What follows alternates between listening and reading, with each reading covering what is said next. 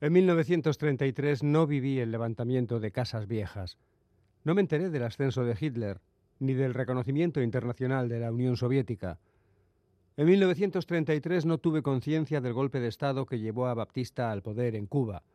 Tampoco me enteré de que se aprobó el referéndum sobre el Estatuto Vasco. El boxeador Primo Carnera venció a Paulino Uzcudun tras 15 asaltos y se proclamó campeón del mundo de los pesos pesados, pero yo no me enteré. En fin, que en 1933 no me enteré de nada, porque estaba muerto, o mejor dicho, no estaba vivo. La muerte es una experiencia que ya hemos tenido.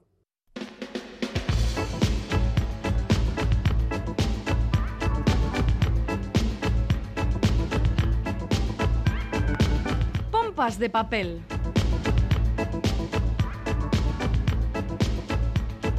Nieve, lluvia, frío, qué gran estación el invierno para acurrucarse en el sillón al calorcito y leer un buen libro. Galder Pérez, Caixo, compañero. Caixo, Caixo, calorcito, el que me das tú, Iñaki Calvo, compañero. Pues sí, eh, eh, la verdad es que esto de, de leer, ¿no? Mientras ves cómo llueve o cómo nieva por los cristales de, de la ventana es algo realmente gozoso y más para quienes tenemos la suerte de tener calefacción en casa. Bueno, un momento disfrutón. Sí, y disfrutar y mucho es lo que hacen los seguidores del estadounidense Brandon Sanderson, uno de los autores de ciencia ficción de más éxito que acaba de protagonizar, fíjate, la mayor campaña de crowdfunding de la historia. Después de vender millones de libros y ganar diversos premios, Sanderson anunció la publicación de cuatro novelas secretas y se puso en marcha, se puso en marcha una campaña de micromecenazgo que ha recaudado atención, atención, la friolera de 42 millones de dólares. Y a eso le llaman micromecenazgo, madre mía. mía, mamma mía. Bueno, un dineral que tiene ya su primer fruto, la novela Trenza del Mar Esmeralda, que salió a la venta este pasado jueves. Pues ya os hemos sugerido un título y habrá muchos más en el programa de hoy, gracias al equipo de Pompas formado por Félix Linares, Chani Rodríguez, Ane Zabala, Quique Martín, Iñaki Calvo y su calorcito. Roberto Mosso, Begoña Yebra, Goisal del Andabaso y Galder Pérez, que no es que sea una persona fría, precisamente. Todos en sus puestos. ¡Empezamos! ¡Ay, cuchi cuchi!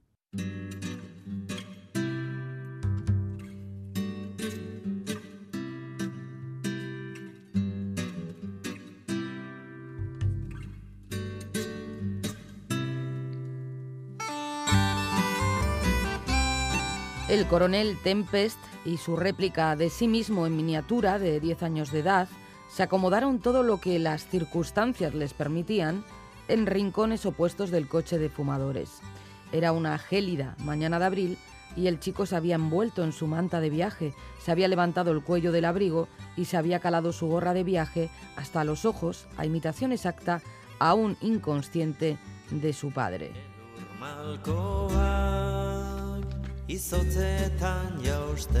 Así comienza la novela Diana Tempest, escrita por Mary Colmondeley, traducida por Ricardo García Pérez y publicada por Nocturna Ediciones.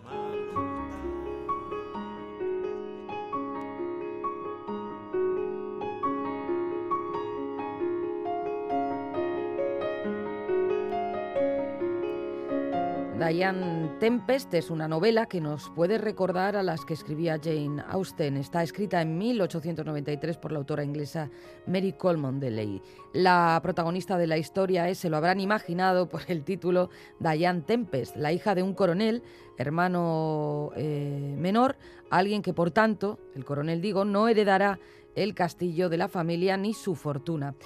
El hermano de Diane es Archie, un joven apuesto y despilfarrador. La madre de Diane fallece en el parto y la niña queda al cuidado de su abuela materna, una niña que se va a convertir en una joven hermosa, muy bella, de rancio abolengo, pero sin dinero. Muy crítica con la idea de contraer matrimonio, Diana afirma lo siguiente: Ojalá hubiera algo que pudiera ser entre una solterona y una mujer casada. Creo que si pudiera elegir sería viuda. Como sucede en las novelas de Jane Austen, eh, se reflexiona bastante sobre el tema del matrimonio, pero resulta que cuando Diane conoce a John, un pariente, él sí, heredero de una gran fortuna, las opiniones de esta joven sobre los casamientos van a ir cambiando. La novela nos ofrece además una subtrama de tipo policiaco a lo Wilkie Collins, el propio padre de Diane, que cree que su hijo y no John, que es ilegítimo, es quien debería haber heredado la fortuna familiar, su hijo ya digo, pues encarga el asesinato de John una noche. Arrepentido después tratará de anular ese encargo, pero será demasiado tarde. Como vemos en la novela hay herencias, romances, crítica social, tintes negros, una mezcla de géneros que era un concepto muy moderno para la época. Y hay, por supuesto, fiestas, bailes, vacaciones en la campiña, mansiones y miseria, envidia y mezquindad. Hablemos ahora de la autora no tan reconocida como seguramente debiera estarlo. Como hemos dicho, nació en Inglaterra en 1859. Su familia tenía vínculos con el mundo literario, pero el carácter retraído de la autora y su grave asma la llevaron a vivir retirada hasta que tras la muerte de su padre se trasladó a Londres. Publicó su primer libro en 1886, pero no fue hasta que apareció Diane Tempest que adelantándose al movimiento feminista New Woman, firma con su verdadero nombre. Claro, voy a repetir las fechas, 1886, una precursora. Eh, conoció, llegó a conocer el éxito con la novela Un guiso de lentejas, que fue publicado también por Nocturna. Virginia Woolf confesó que le fascinaban los libros de esta escritora, puesto que todas sus mujeres tenían algo de las mujeres reales que se encontraba al salir de su entorno y por las que tanta curiosidad sentía. Mary Coleman Ley murió en 1925, por cierto, sin haberse casado. Dejó un legado literario que aún a día de hoy estamos descubriendo.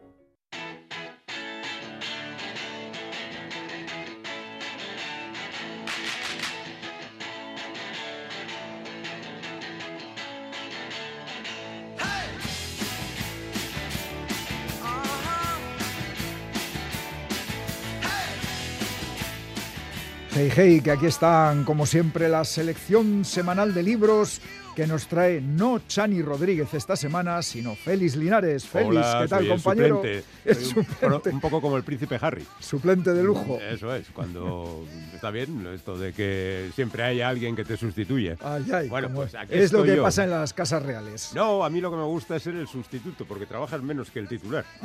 solo cuando falla el titular. Entonces, bueno, pues tengo a ver comparado con Chani yo salgo una de cada cuatro. Bueno, que no es que Chani falle, sino que tiene otros que menesteres. Tiene otros, trabajos hoy en esto, tiene la cosa de la entrevista. Sí, sí. Bueno, pues eh, nada, que te vienes con cinco libros bajo el brazo. Mm. A ver, a ver eh, qué es lo que has elegido para hoy. ¿Con qué empezamos? Pues para empezar uno delgadito porque no tengo mucha fuerza en los brazos y para levantar uno un libro de 240 páginas pues ya tengo fuerza todavía. Luego iré creciendo un poquito en todo esto. He seleccionado El fondo del puerto de Joseph Mitchell, que no tenéis ni idea quién es Joseph Mitchell, no os preocupéis que yo os lo cuento. Tú lo arreglas. Eso, Joseph Mitchell es el típico pionero del nuevo periodismo estadounidense, aquel que en los 60 pues mm, parece que reveló una nueva manera de narrar las cosas que no consistía más que en darle un poco de brillo a lo que siempre ha sido un reportaje.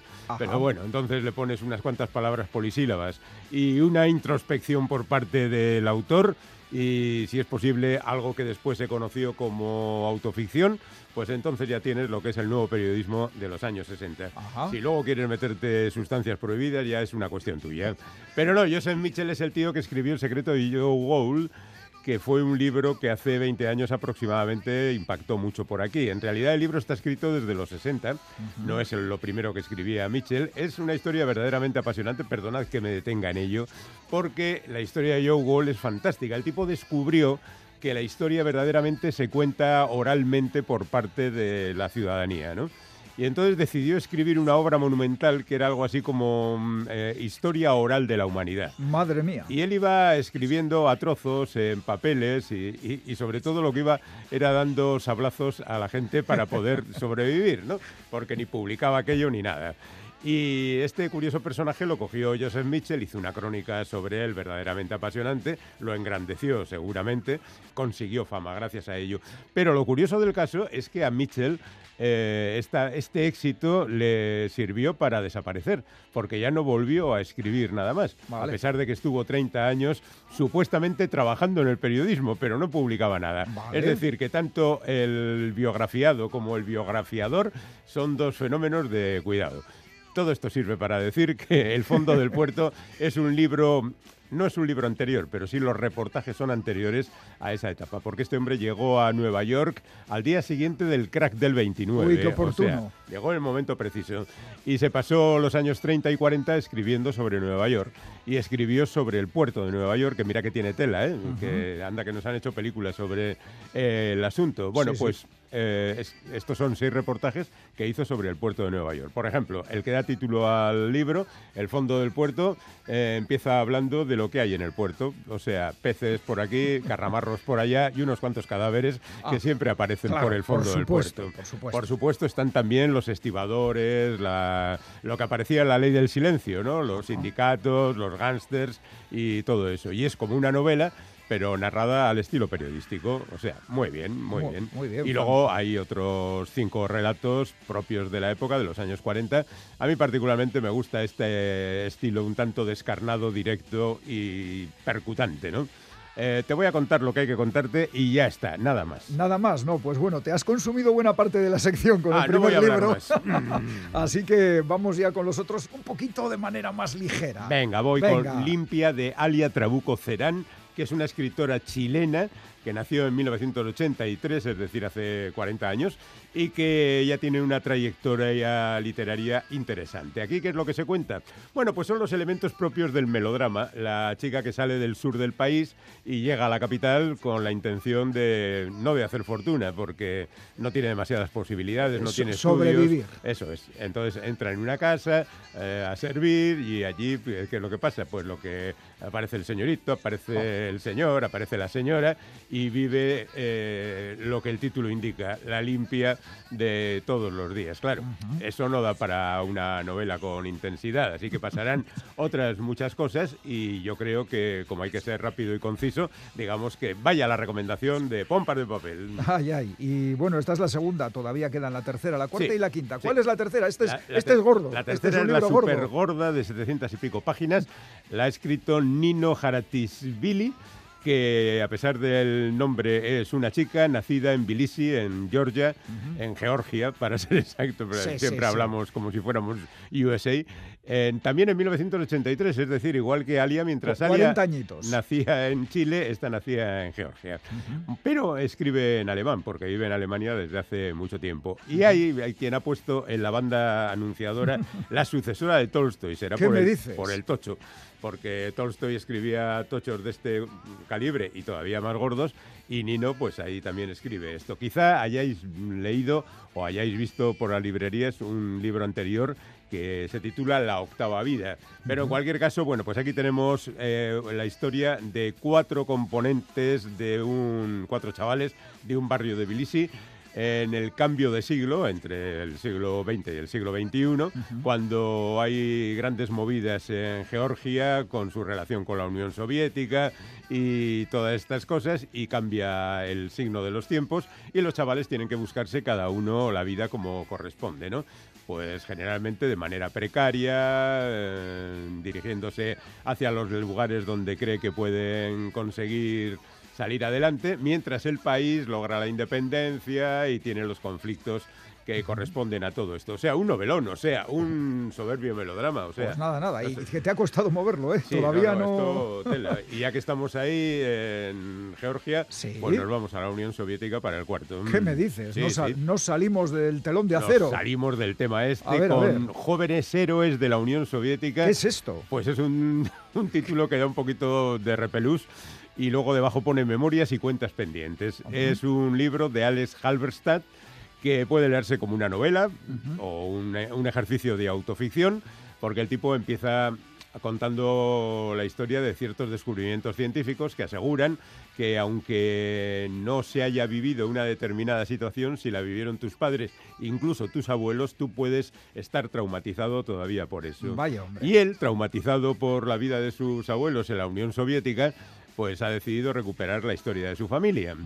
Él se marchó de la Unión Soviética con nueve años, se fue a Estados Unidos y, bueno, como la cabra tira al monte, decidió recuperar la memoria de la familia y muchas fotografías, porque el libro está lleno de fotografías y lo que hace es, mm, pues, contarnos qué es lo que ocurrían eh, en la etapa de sus abuelos, que por supuesto se jamaron la Segunda Guerra Mundial, Bueno. se, jugó- se jamaron el estalinismo, se jamaron las purgas, se jamaron absolutamente ¿Qué, de qué- qué platos de más poco gusto. Efectivamente, pero bueno, como fueron los abuelos y los padres también, que los padres, si él tenía nueve años cuando salieron de la Unión Soviética, los padres tendrían 40 aproximadamente. También comieron de lo suyo. especular. Sí, sí, Efectivamente.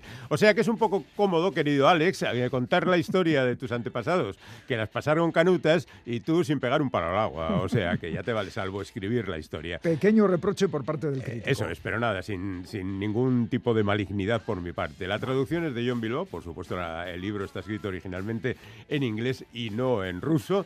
Y, y bueno, yo creo que es el típico libro ese que tiene centenares de datos y miles de historias para contar. Así que Bueno, ahí lo dejo. Pues todo en uno. Terminamos con un título que incluye el nombre o el apellido en concreto de un pintor. Efectivamente, Joaquín Sorolla, del que se cumple este año el centenario de su fallecimiento. El libro se titula Cómo cambiar tu vida con Sorolla. Vaya, Eh, ¿es una guía o...?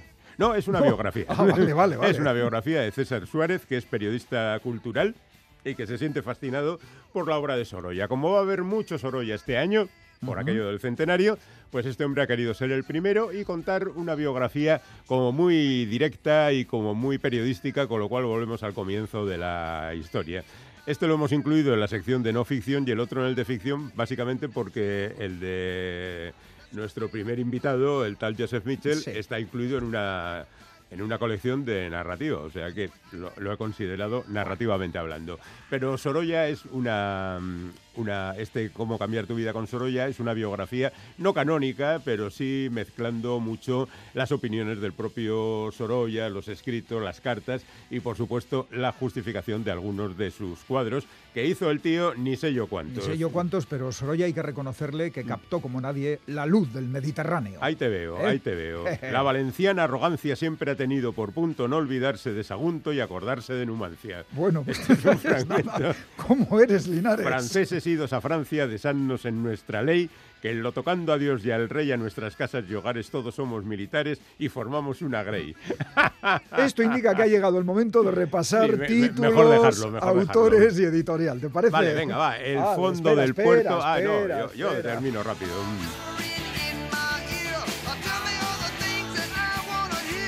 Fondo del el fondo del puerto de Joseph Mitchell en anagrama. No busquéis en el fondo del puerto, No. que a veces No. eh, ven se ven muertos. Sí, limpia de Alia Trabuco Cerán el Lumen. Eh, melodrama, pero con intríngulis, no creáis. Sí, pues otro más. La luz perdida de Nino Aratisvili en Alfaguara. Crónica georgiana como la vida misma en tiempos soviéticos y possoviéticos. Bueno, aquí tenemos más soviéticos. Jóvenes héroes de la Unión Soviética de Alex Halberstadt. Pues eh, memoria familiar eh, de la extinta UR US URSS, ¿no? Unión Sí, de sí. Socialistas RSS, Soviéticas. canción de los Beatles. Bueno, ¿Cómo y- cambiar tu vida con Sorolla de César Suárez? eh, que es el centenario de la muerte de Joaquín Sorolla, así a que arriba. va a haber mucho de Sorolla. Félix Linares, es que ricasco, compañero.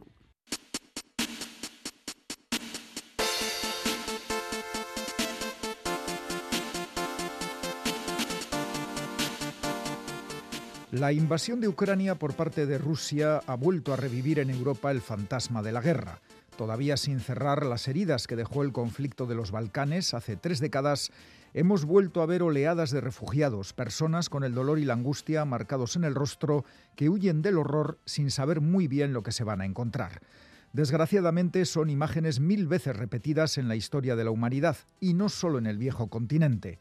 Toda guerra es sinónimo de muerte y sufrimiento, pero en el terreno de la ruptura y separación de familias, la que sin duda se lleva la palma es la guerra de Corea, una consecuencia directa de la Guerra Fría y de cuyo final se conmemora este año el 70 aniversario. Final relativo, porque aunque se firmó el armisticio, ninguno de los dos contendientes ha sellado todavía el definitivo Tratado de Paz. Aquel conflicto certificó la existencia de Corea del Norte y Corea del Sur como estados independientes y eternos rivales, y sobre todo provocó la dramática separación de miles y miles de familias cuyos supervivientes esperan todavía 70 años después poder reencontrarse. Esta es la base de La Espera, la nueva novela gráfica de Keum-suk Henry Kim, exitosa autora surcoreana que vivió y trabajó durante 17 años en Francia y que ha conseguido los máximos reconocimientos haciendo universal en formato cómic el sufrimiento de millones de coreanos víctimas de las guerras. En 2017, Keum-suk Henry Kim acaparó premios en Europa y Estados Unidos con Hierba, la historia real de Lee Ok-sun, mujer coreana que durante la Segunda Guerra Mundial fue explotada como esclava sexual por el ejército japonés.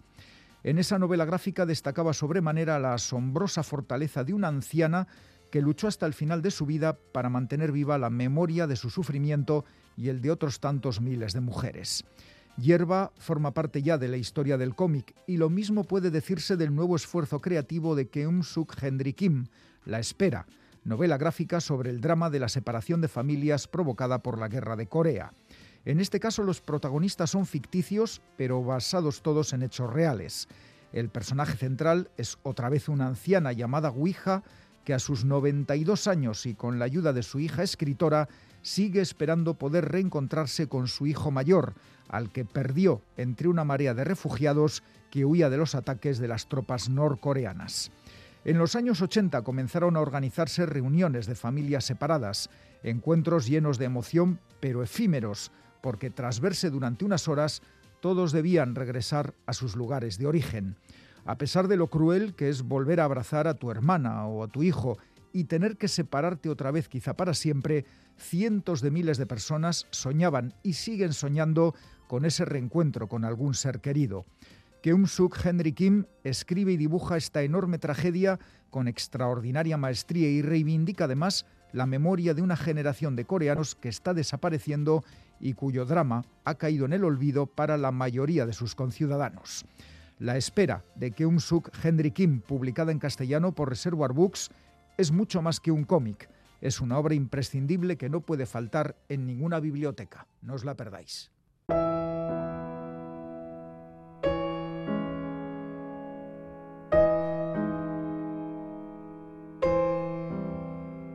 elkarrezagutu genuen gauean, hasi nindunan nigaltzen. Eztan da egin zinean pospoloak eta atzak errizizkidanan. Ardoz zikindu ninan alkondara, guztiz ahaztu neitinan hilabetearen eta egunaren izena. Hainbesteko aztoramentua ezin zunan izan desio handi baten erakusle baino. Aina handia, ezen ik euk ere, ezin baiuen asebete.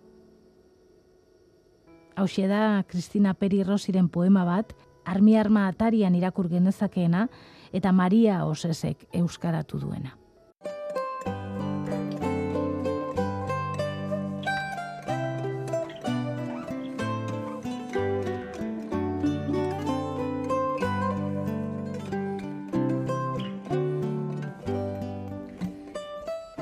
Puña Engaño es el título del nuevo libro de relatos de Iván Zaldúa y es un título que cuadra bien con el contenido de las historias, porque en la mayoría de ellas el engaño está muy presente.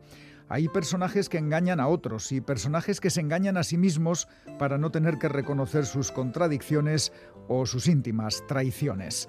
Reflexión, imaginación, observación, crítica, quizá autocrítica social, ironía, sabiduría y mala leche se unen en este libro en el que el autor regresa a su género más amado, el relato breve. Además, como acostumbra hacer, hay algunos relatos, no todos, en los que del realismo nos traslada a la fantasía, el terror o la distopía, generando efectos sorprendentes, pero a pesar de estos puntos en común con anteriores trabajos y de otros como las referencias musicales, y Puña Engañuada marca un antes y un después en la obra del donostiarra Iván Zaldúa. Iván, ¿qué tal? Onguietorri, bienvenido a Pompas. Hola, ¿qué tal? Bueno, como decíamos, con este libro abres una nueva etapa, algo que se aprecia, por ejemplo, en la forma de cerrar los cuentos, ¿no? Sí, bueno, yo creo que es un libro que está menos basado en, lo que es el, final así sorpresa. También yo creo que tiene que ver un poco con, la longitud de los cuentos, que es un poco mayor eh, en general de lo que suelo acostumbrar, y entonces, pues bueno, eso te, te obliga, digamos, a trasladar el peso de las historias, a repartirlo mejor, ¿no? A lo largo de, del relato, ¿no? Y a buscar más la intensidad que, que el final sorpresa, aunque, en fin, eh, sigo también haciendo cosas de esas porque, bueno, uno tiene su, su historia y uno tiene sus obsesiones y uno tiene su, su, digamos, su genealogía cuentística y, bueno, es difícil huir de, de todo eso, ¿no? Bueno, aquí está conmigo Chani Rodríguez, que tiene también preguntas para hacerte sobre Ipuña engañuada. Sí, bueno, pues mira, abundando en, el mismo tema, en el antes y el después, no sé esto que voy a comentar qué importancia tiene, pero sí que hemos notado también que los relatos en general son más largos de lo que eran en otros trabajos anteriores tuyos.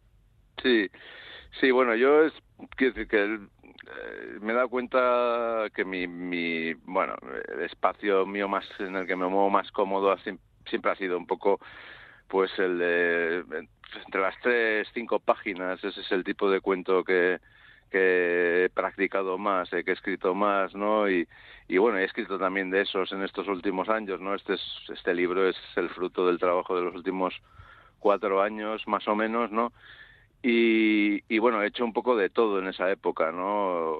Claro, yo no, no, escribo libros de cuentos en sí, así totalmente trabados y con un y con un eje y con una historia eh, que, los vertebre, ¿no? sino que, bueno, pues para mí cada, cada cuento es un mundo, es una novela, ¿no? De alguna manera en miniatura.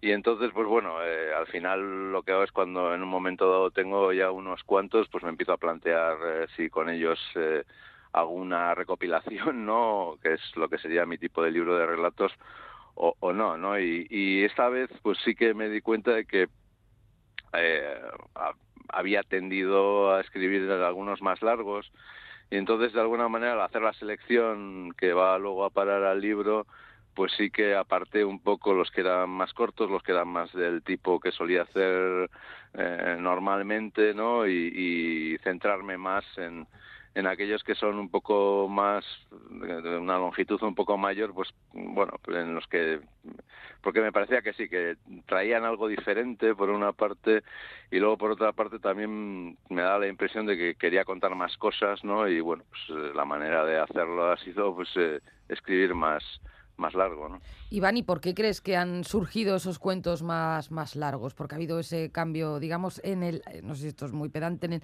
en tu aliento narrativo. Quizá ni lo sepas.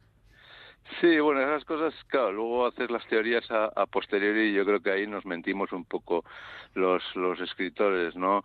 Entonces, eh, ya te digo, yo creo que era eh, mm, eh, insulfarles un poco más de aliento porque quería hablar de más cosas no de las que de las que los cuentos eh, tratan no pues yo qué sé en un cuento como como Chío no que es en fin sobre Twitter de alguna manera pues ahí sí que hablo de engañarnos a nosotros mismos pero también hablo también de, de la del, del, conflicto vasco y hablo también de cuestiones como son pues bueno las en fin, este tipo de vacaciones, digamos, masificadas que, que de turismo masificado que hacemos hoy en día, ¿no? Entonces, para ese tipo de cosas, o en el último sobre todo, ¿no? En el que, y puña adulterio, da, en el que, bueno, pues sí que intento hacer un poco pues eh, por una parte una teoría del cuento, de qué es para mí escribir un cuento y hablar un poco de, del,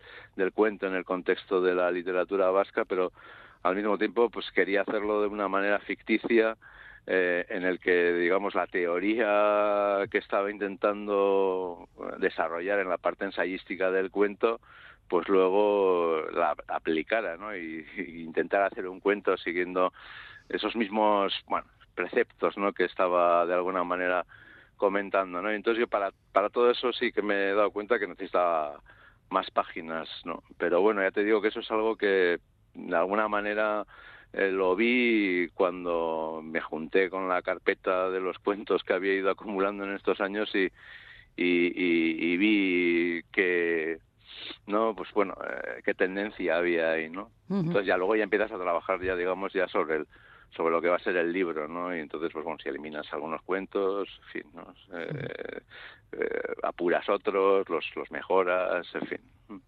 Y Puña Adulterio Ada, que bueno, lo acabas de, mencionar, tiene 30 páginas, de hecho, que hablamos de cuentos extensos.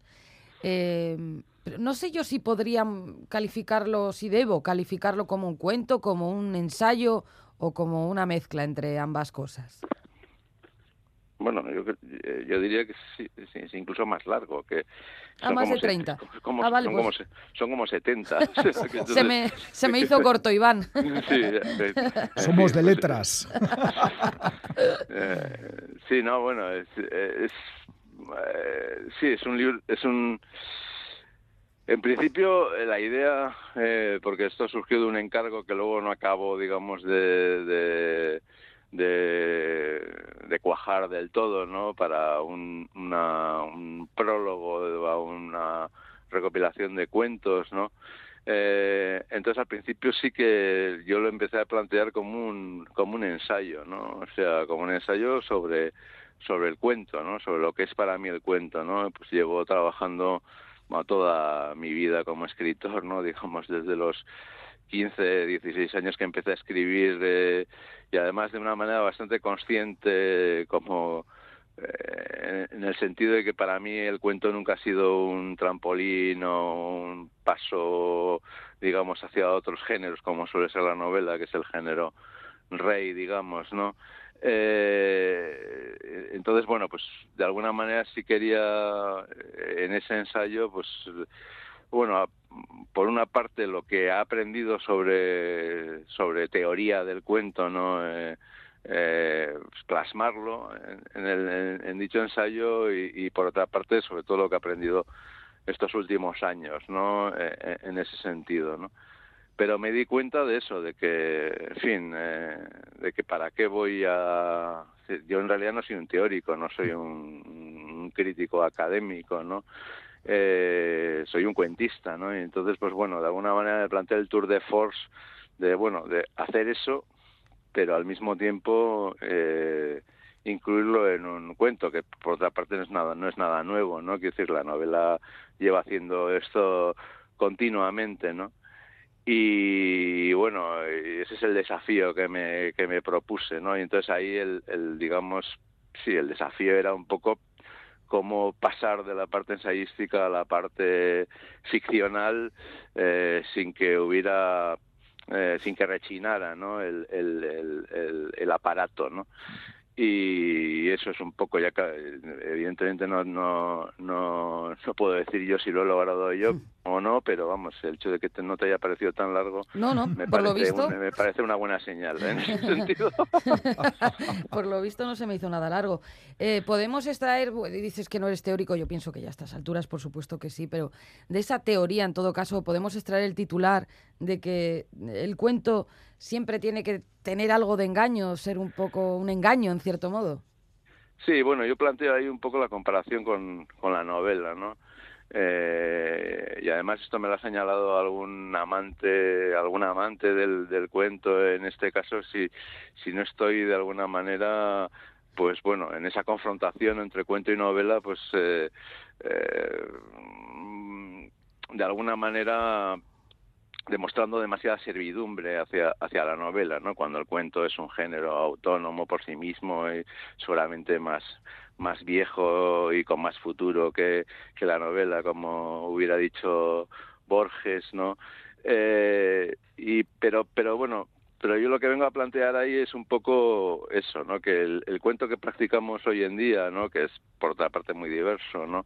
Pero sí que, aun teniendo unas, unas raíces muy, muy profundas, ¿no? En, en lo que es la narrativa breve tradicional, ¿no? La de toda la vida, eh, pues bueno, sí que es un género que tal y como lo conocemos hoy surge pues, en el siglo XVIII, en el siglo XIX, muy en confrontación no con la novela y muy influida por lo que está pasando en, en todo el, el, mundo de la novela y en ese sentido, pues bueno, yo creo que hay que es una de las cosas que, que quería yo bueno subrayar ¿no? en, en, en, la parte ensayística no y, y claro eso es, es, lo que me ha llevado yo creo a, a, que la longitud sea mayor y que se parezca más a una novela, aunque no deja de ser un cuento, porque un cuento para mí es algo que se puede leer de una sentada y esto es eh, algo que se puede leer de una sentada sin mm. ninguna duda. En el, en el, libro incluye relatos, lo decíamos en la presentación, de distintos géneros. Hay eh, fantástico, casi terror, y también pones el dedo en las contradicciones, en la distancia que hay entre lo que defendemos y lo que hacemos. Por ejemplo, eh, ese cuento que se titula Chío, Sí, sí, ese es uno de ellos, ¿no? En el que, sí, bueno, en fin, eh, pues bueno, eh, de alguna manera esa hipocresía que, que todos solemos tener en las, en las redes sociales de, de enseñar, bueno, nuestro lado nuevo, bueno, nuestro lado más eh, comprometido y combativo, mientras estamos haciendo cosas que no que no son tan buenas o no son tan comprometidas o, combativas, ¿no? Eh, pues yo creo que eso está ahí. Eh, también ese tipo de contradicciones eh, aparecen en otros cuentos, como puede ser, en fin, escola segregación, ¿no? Que es sobre la segregación escolar no es solo sobre eso, no hay más cuestiones metidas ahí,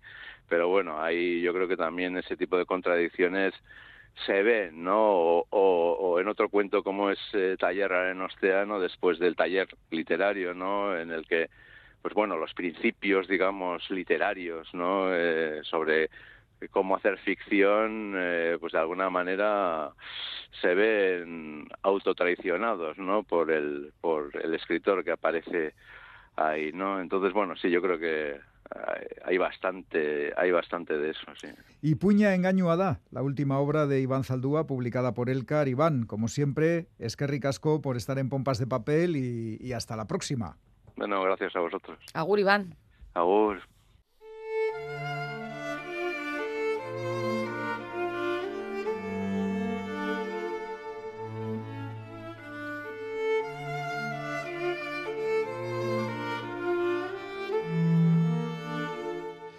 Apuntes de Ajenjo Bunder sobre los resultados de las pruebas. Candidata 1. Se presenta la entrevista vistiendo una adecuada chaqueta de traje de lo que supongo lana, camisa blanca y pantalón negro. Los tacones los explico por motivos de baja estatura y son de una altura razonable. La dejan al nivel de otros compañeros de estatura normal. La primera impresión no es negativa. Su pelo recogido aporta datos sobre su disposición.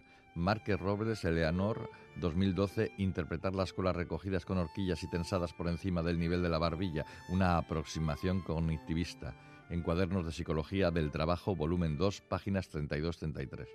Observo, no obstante, que ha elegido unos pendientes de tonalidad carmín que simulan tulipanes.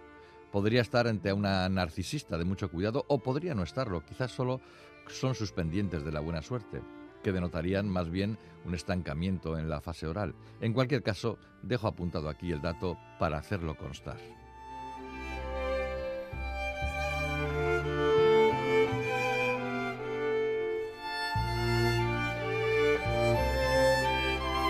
Lo que acabáis de escuchar es un trocito de una novela titulada Curling, que ha escrito Yaiza Berrocal y que podéis encontrar en la editorial Hurtado y Ortega.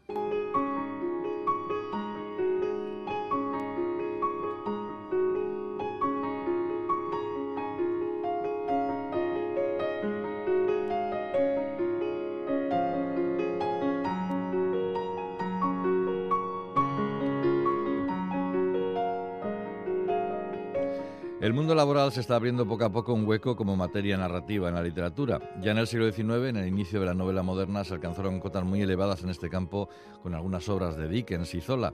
En Europa encontramos en nuestros días libros tan estimables como Recursos Inhumanos del francés Pierre Lemet, GB 84 del británico David Peace o Amianto del italiano Alberto Prunetti. En España hay que remontarse a principios del siglo XX para, para encontrarse con El intruso de Blasco Ibáñez y a los años 30 de este siglo para toparse con un libro tan interesante, recuperado hace nada, como Tea Rooms de Luisa Carnés.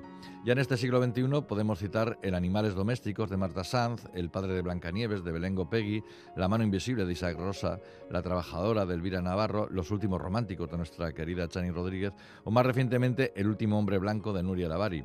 Y a todas estas novelas, y algunas más, claro, hay que añadir la publicación hace un año de Curling, de la catalana Yaiza Berrocal, que nosotros acabamos de descubrir. En un mundo muy cercano en el futuro, donde los contratos laborales han sido sustituidos por contratos de colaboración y en los que las condiciones de trabajo y de remuneración salarial pueden cambiar de un día para otro, la empresa Plus Value Group Solutions se hace cargo de la gestión del principal teatro de una gran ciudad. Desde ese momento asistimos a todo el proceso de contratación de los acomodadores, denominados pomposamente facilitadores de experiencias al espectador, y a la implantación de un nuevo sistema de trabajo de ordeno y mando, regulado por cargos intermedios sin escrúpulos, pero convenientemente adocenados, dirigidos todos por coach salidos directamente, por su estupidez, de una película de los Monty Python, que venden recetas infalibles para hacer felices a los trabajadores que encontrarán esa felicidad en la aceptación de su papel y en la eliminación de todo sentimiento negativo, como el de luchar por sus derechos y denunciar las injusticias laborales. Yaiza Berrocal, reconocida dramaturga que sabe de lo que habla, fue acomodadora en un teatro, escribe con mucha gracia y mala leche una sátira y una crítica de la explotación laboral y de ese mundo empresarial que se esconde en las sombras para intentar desregular todo lo regulado en materia de derechos en el mundo laboral, revistiéndolo de felicidad y de sentido familiar. La autora aprovecha además el viaje para hacer una crítica feroz de las políticas culturales ultramodernas, que confunden la velocidad con el tocino, es decir, que priman las formas sobre el contenido y que son capaces de reescribir obras maestras del teatro y de la ópera, como es el caso, con total impunidad. Un libro notabilísimo sobre el mundo laboral y sus ocurrencias en contra del trabajador, narrado con diferentes técnicas desde el informe a un correo electrónico, pasando por el diario íntimo, las comunicaciones de la coach y las transcripciones de llamadas de Viva el idílico mundo laboral. Yaiza Berrocal, Curling en Hurtado y Ortega.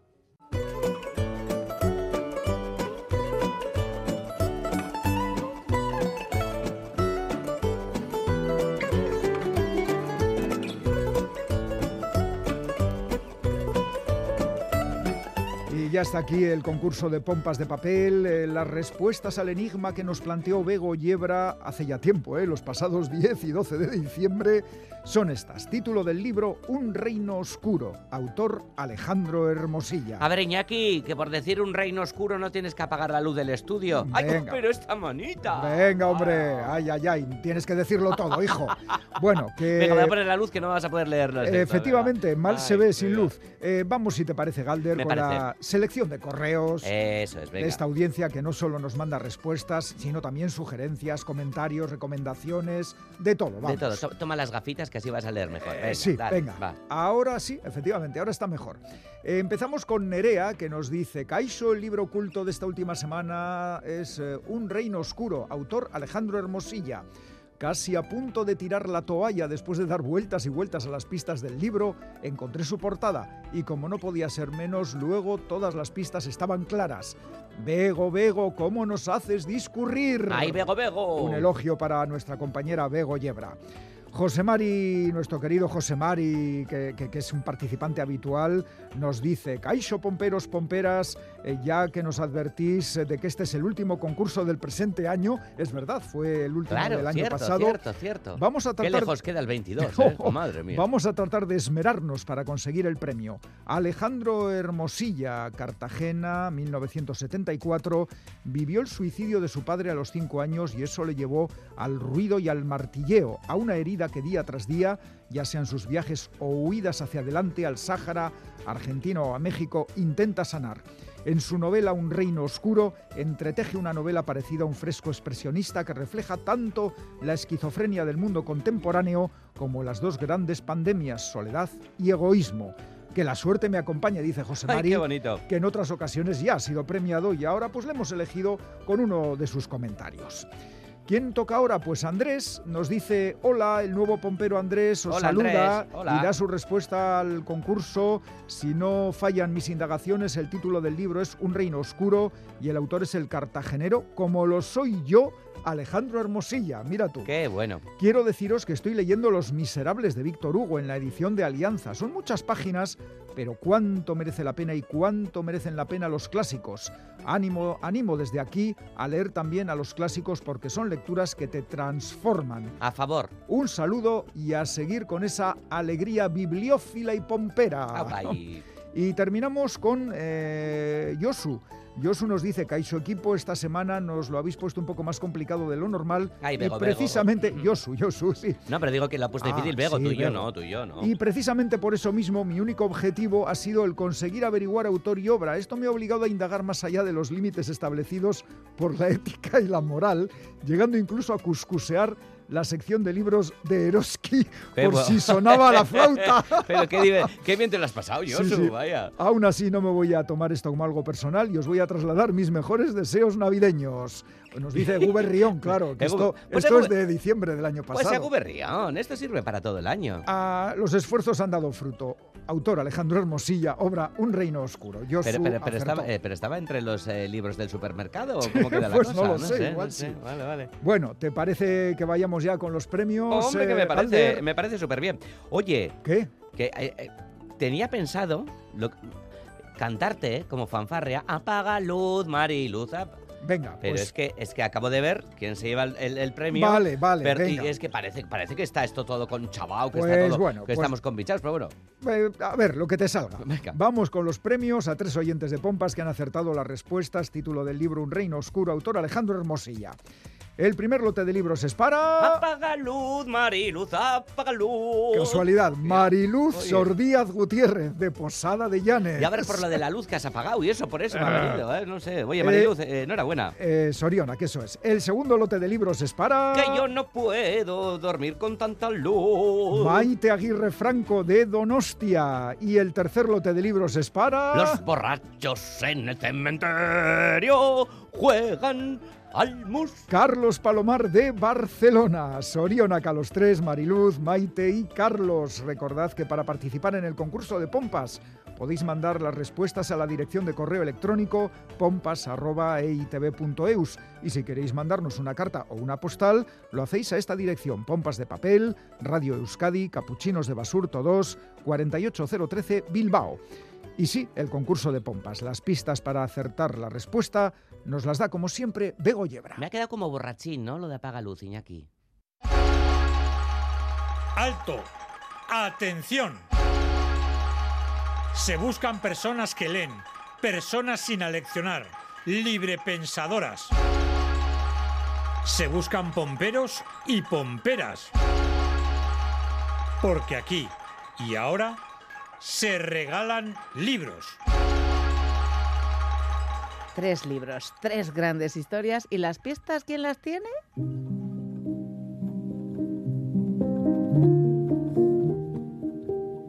En diciembre de 1991 fracasaron los esfuerzos de Gorbachev por reestructurar la Unión Soviética como una federación voluntaria de sus repúblicas y el país se disolvió en 15 estados, el mayor de ellos Rusia.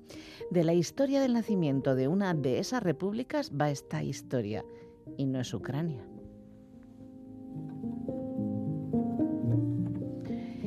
La historia de cuatro niñas en el paso de la adolescencia a la edad adulta en un barrio de la capital de lo que será una nueva república, una historia de barrio, de patio, de amistad y traición en un contexto político revuelto.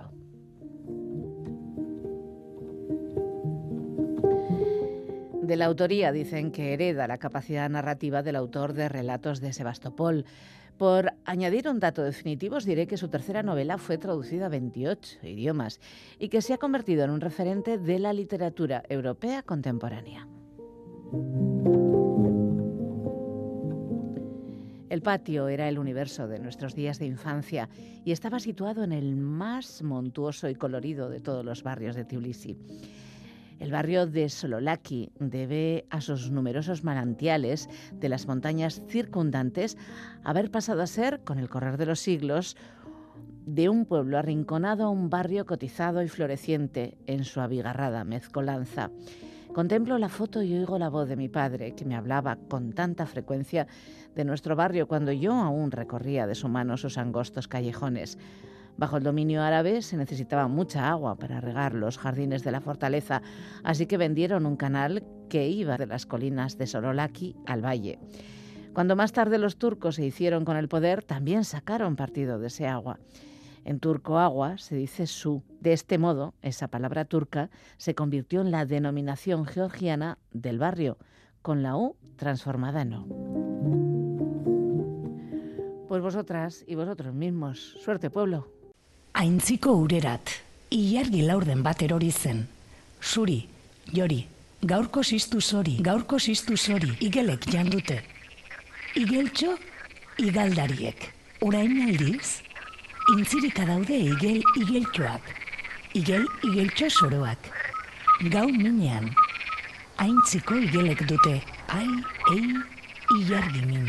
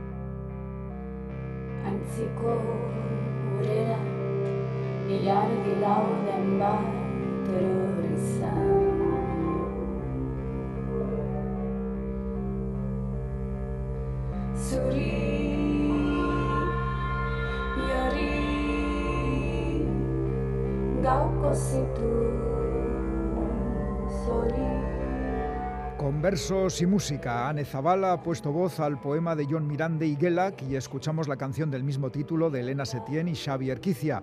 Así termina esta edición de Pompas de Papel. Oye, Mirande, eh, está de, de superactualidad, eh? bueno, con, con, los textos que ha traído también de Abrar en Escola y demás.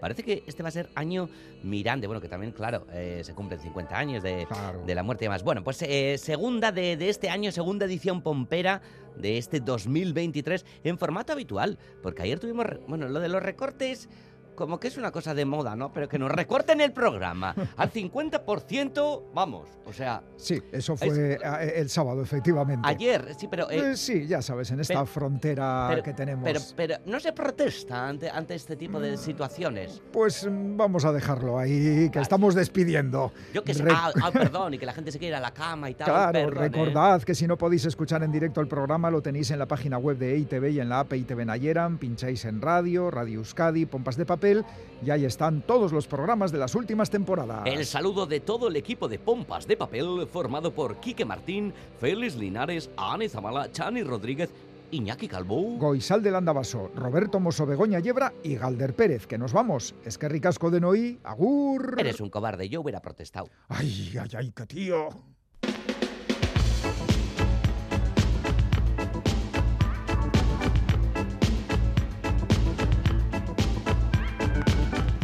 de papel.